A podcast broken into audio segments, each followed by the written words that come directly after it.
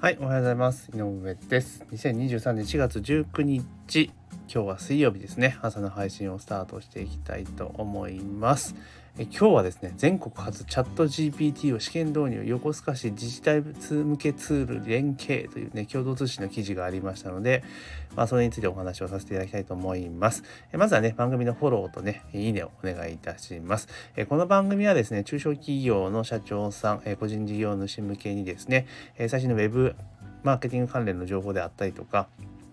あとは、えー経営コンサル的なね、え財務の話とか、まあ、あとは、えー事業計画とかね、そういった、えーマネジメントのお話なんかを、えメインでお話ししているんですけども、最近は どちらかというと時事ネタが多いかなというところなんで、もしよろしければ聞いていただければありがたいです。というところで今日はね、全国初チャット GPT を試験導入、横須賀市自治体向けツール連携という記事ですね、共同通信の記事ですね。ちょっと冒頭読ませていただきます。えー神奈川県横須賀市は18日対話型人工知能チャット GPT を20日から業務に試験導入すると発表した、えー正規職員と非常勤職員の一部の約4000人が、えー約1ヶ月間利用できるようにする。市によるとチャット GPT を全庁で導入するのは全庁試験導入するのは全国自治体で初めて、えー市職員がすでに業務で使用している自治体向けビジネスチャットツールロゴチャットとチャット GPT を連携させロゴチャット内で対話型 AI の機能を利用する。具体的には市民への広報文作成や議事録の要約、えー誤字脱字チェック、新規事業のアイデア創出といった活用を想定している。1ヶ月後、有用性を確認すれば利用を続ける方針というところで、まあこれどうどうなのかなっていうところですうまくいったらね、あの多分自治体自体の多分人件費削減とかには多分めちゃめちゃつながると思うんですよね。多分残業絶対減るしみたいな、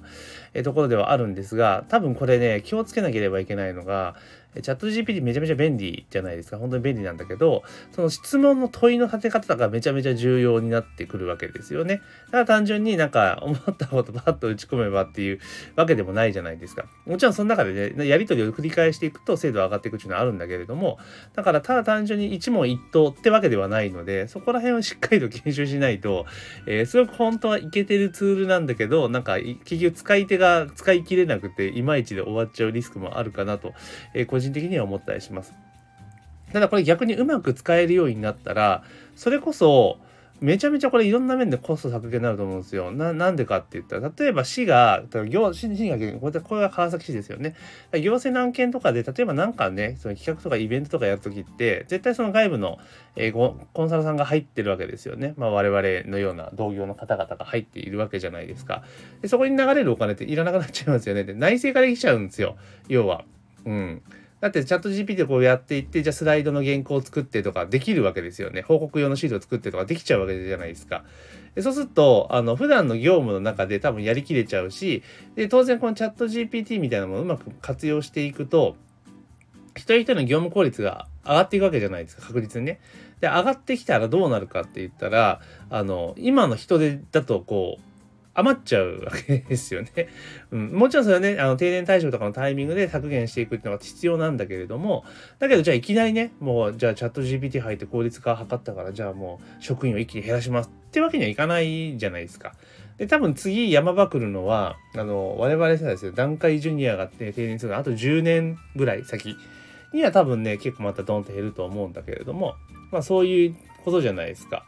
だから、そうなってくると、その外部に委託している部分の、なんかそのなんかコンサルとかそういうのを結構下げることができるんじゃないかなというふうに、まあ思ったりはしますよね。もう確実に業務効率化するのは当たり前だし。で、もちろんこの自治体とか、そういったところに関しては、本当こういう定型業務とかそういうのじゃないですか。だから、意外に本当こういうの AI との相性ってめちゃめちゃ実はいいんですよね。なので、なむしろ、その、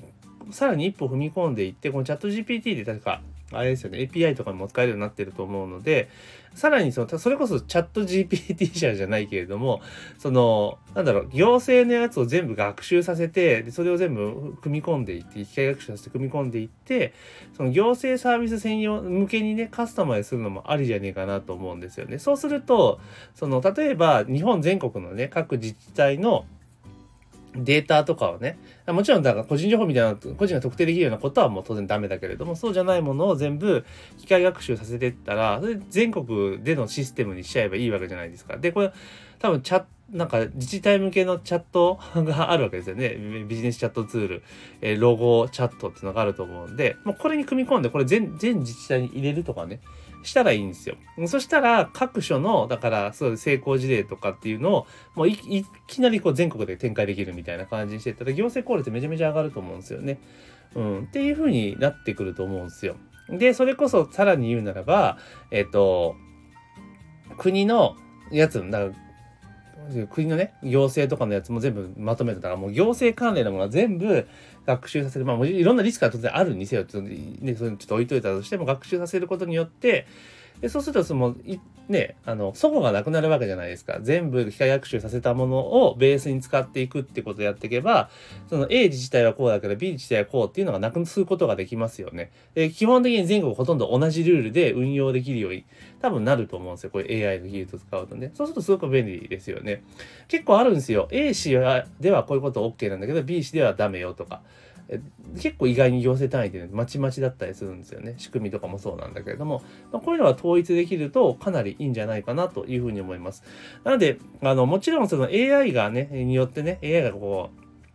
どんどんどんどんその進化していくことによって、え仕事がなくなる、ね、こういう仕事がなくなるぞって言われてますけれども、だけどこういうのが進んでいくとまた新しい仕事も当然生み出してくるので、多分、あれですよね、チャット GPT の多分今プロンプトエンジニアリングみたいなのが出てますよね。あの、要は。呪文っていうかそのね、指示を出すやつのこういうふうにやるよっていうのが出てる、ああ、なんか注目されてるし、それこそ本当に質問をどうやって立てるかとか、チャット GPT をこうつ、つな、ね、使いこなす人検定みたいなの多分出てくるんだろうなっていうのは、まあ容易に想像できますよね。ただもうこれ、これを本当ビジネスには絶対使っていった方がいいツールになってくるので、じゃあどう使っていくのかっていうことがとても重要だと思います。で、当然少ない人数でこれが人口どんどんどんどん減っていって、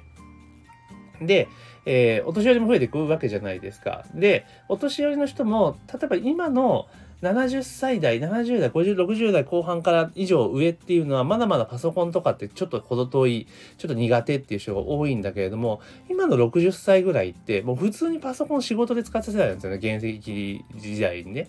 だから、もうチャット GPT とかっていうのは、もちろんね、あのディスプレイで字を大きくするとか、そういうのは必要かもしれないけれども、むしろチャット GPT みたいなのを使えるはずなんですよ。動かせるはずなんで、動かせますよね。ってなった時に、今まではもうちょっと年齢的にしんどいなって言われてるようなことでも、あの、基本的にはチャット GPT 使えば全然できちゃうわけですよね。うん、だからすごくこれ便利だと思いますよ。で、記憶力っていうのがいらなくなっちゃうわけじゃないですか。記憶って暗記うん、だから、もうそ瞬時に叩き、まあ、もちろんそのね、入って出てくる、出力される情報の正確性っていうのは確認しなければいけないけれども、でもそれもどんどん今後ね、精度上がってくるじゃないですか。今って平気で嘘ついてくるから、あれだけれども、でも上がってくることは目に見えてるわけだから、だから多分この先っていうのは、まあ、大きく流れは変わってくるっていうか、チャット GPT っていうのは普通に業務の中で使っていく。だって、あれですよね、